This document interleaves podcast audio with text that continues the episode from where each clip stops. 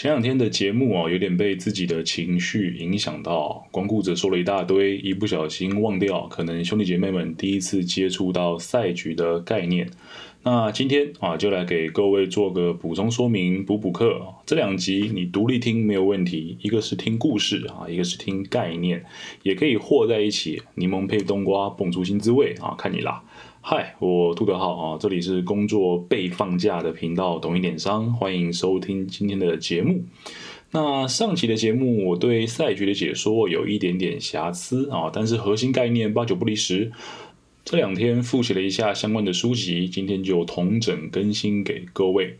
那赛局说起来好像很高深莫测哦，但其实真正用起来也没那么炫炮哦，至少比拉普拉斯转换简单的多多多了啊。小的赛局可以是爸爸与孩子间的要不要吃青菜的对抗，那大的赛局可以是为什么美国不干脆和平俄罗斯。这个概念最大的作用哦，就是带着人跳脱主观，从更加客观的角度去观察事实，就颇有那种当局者迷，旁观者清的用意。先说说赛局里的因素们吧，哈，有框架。参赛者行动动机以及结果，专有名词的部分我们就不要多说废话，重点是要让兄弟姐妹们搞懂哦。所以，我们直接来套套看赛局理论中最经典的囚徒困境是个什么样的情况。呃，想象今天啊，我是驰骋西部的江洋大盗老杜，那与兄弟老陈啊作案无数，传说不断，但好死不死啊，我俩被赏金猎人抓进警局。分别哦被关在不同的审讯用小房间里面啊，我跟兄弟没有联络可能。这时警官走了进来，抛下一句话：“老杜啊，你跟老陈都不招的话，各关五年；但要是你们其中一个人转为污点证人指控对方的话，直接保释，然后对方关二十年。但如果啊同时指控对方的话，你们就一起关十年。你自己好好想想，你该怎么做啊？”这时候，作为一个江洋大盗啊，我的小脑袋瓜肯定就在想：虽说我跟老陈都不知道可以只要关五年，但有没有可能老陈背叛我呢？为了以防这样的状况，我最好的策略就是招供。此时，这个歃血为盟的兄弟有没有可能背叛自己，成为出卖自己的罪人？比起刑期，反而是更令我担忧的因素。既然我不能控制对方，或者有串供的机会，我只好控制自己，提前招供了。在囚徒困境当中，多半就是参赛两方都落入这个关十年的下场。在这个小故事里哦，警官搭建起了框架，江洋大盗老杜老陈则是这一局的参赛者。招供认罪与否是他们俩可以有的行动，动机是刑期的长与短。最后的结果就是多关五年，一个人关二十年，一个人跑掉，以及多关十年三种情况。在球的关系当中，我们可以再多学两个重点啊。第一个重点是兄弟姐妹们会发现，江洋大盗老杜老陈啊都无法对赛局本身起到一个相对有利的调整以及改动。这个框架啊是由警官搭建起来的。落入这个赛局框架后，选择就只剩下招供与否。你无法调整刑期，无法变更角色啊，只能与另外一个竞争对手做心理博弈。那最终走进对自己不利的死胡同当中，就是你唯一的必然，唯一的结果。这里给各位一个小小的建议：如果你有能力、有机会，千千万万不要跟他人对弈哦，你无法控制框架的赛局。第二个重点是纳许均衡的概念哦，我们可以观察到，在囚徒困境当中，江洋大盗因为动机的关系，最终会导向两人都招供的这个结果当中，这个结果便可被称为纳许均衡。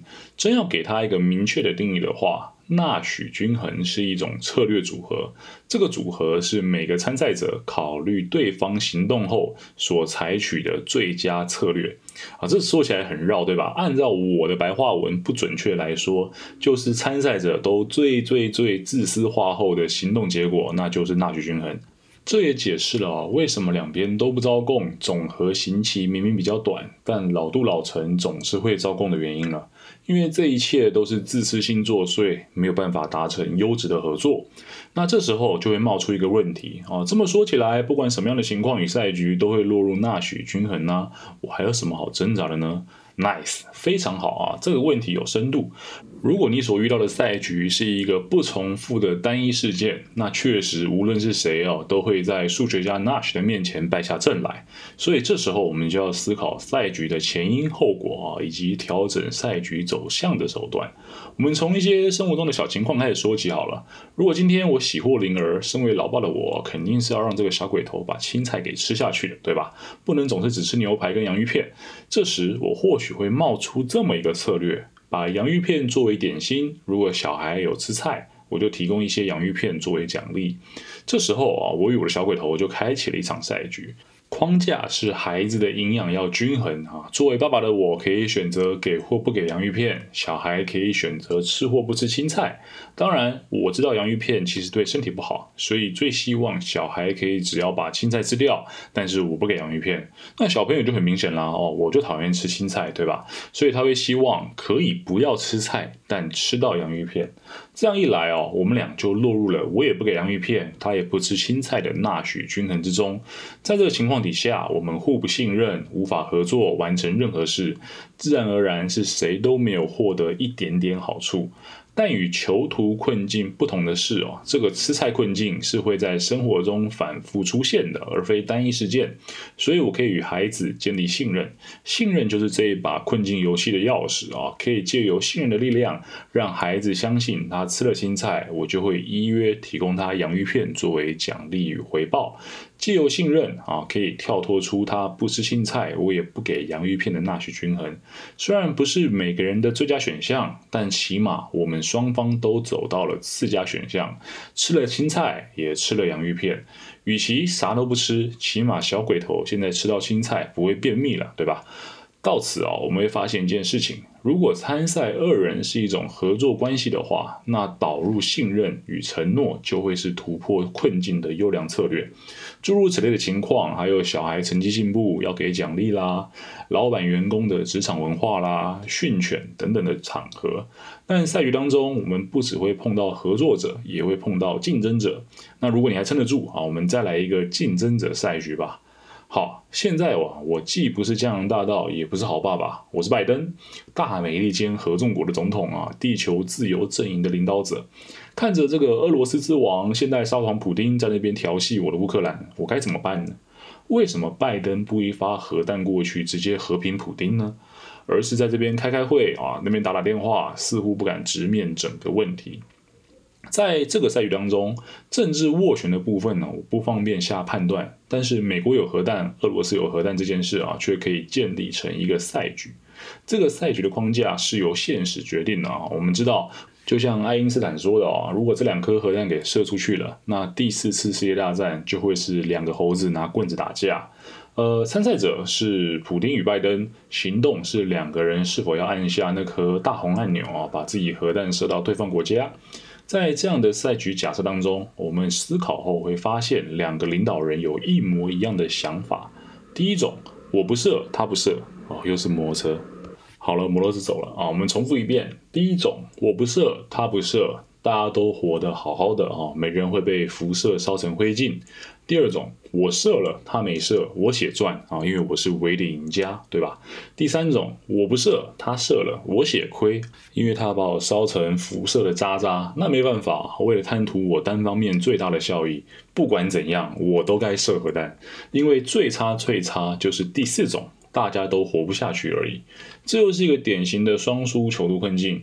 这时候，聪明的兄姐妹们会发现一件事：不对呀，那怎么他们现在还卡在那边跳恰恰，没有直接来一发搞定呢？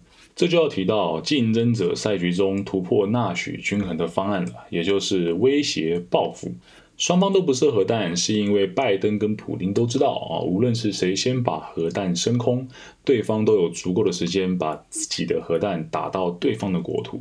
到最后啊，这一切将没有赢家，还会背上污染地球的千古骂名。这就是经典的相互毁灭赛局。但这样的框架还会需要一个前提，也就是赛局的参赛者是精神正常的状态。这也是哦，为什么无论法国总理、美国智库的相关新闻都会冒出来一句诸如“普丁不一样了，普丁比以前更加刚愎自用啊”这样的言论。因为如果参赛者已经抛弃世俗的规则，那相互毁灭赛局将不再具有约束力。联合国担心的金小胖啊，也是同样的道理，是在顾虑他会不会一个疯起来直接炮打南韩跟日本。这样的竞争者赛局，在生活中也可以套用，诸如在嗯体育竞赛、黑帮火拼、自然动物之中，双方都具有对对方造成重创的方法与实力，反而会把彼此约束在一个平衡之中，相安无事。因为真打起来哦，对大家都没有好处，只有疯狗哦才敢肆无忌惮的到处惹事。呃，赛局理论的变化还有千千万万啊，一不小心你会发现，其实生活中所有比烂的时刻哦，都是纳许均衡的一种。无论是插队抢快、国道超车，嗯，或者是强打疫苗啊，就是因为自私，往往我们会一起落入到次等的局面当中。或许这就是荀子说的人性本恶吧？呃，那太难了，我不懂。哦，但我知道，想要人类一起发挥最大效益啊，唯独有经过大量的沟通。至于沟通最后是建立规则、寻求合作，还是一同毁灭啊？这就看情况了。兄弟们有兴趣啊，可以再找找资料研究研究啊。今天就提供大家囚徒困境、纳许均衡、合作赛局、竞争赛局这几个方向做个抛砖引玉。若你还喜欢我的节目啊，希望可以介绍给身边的人，让大家可以不要听到商业就自发性的排斥。毕竟只有搞懂这黑箱子里头的运作逻辑，让知识对等啊，才有公平的可能。这里是懂点商，我们下期见，拜。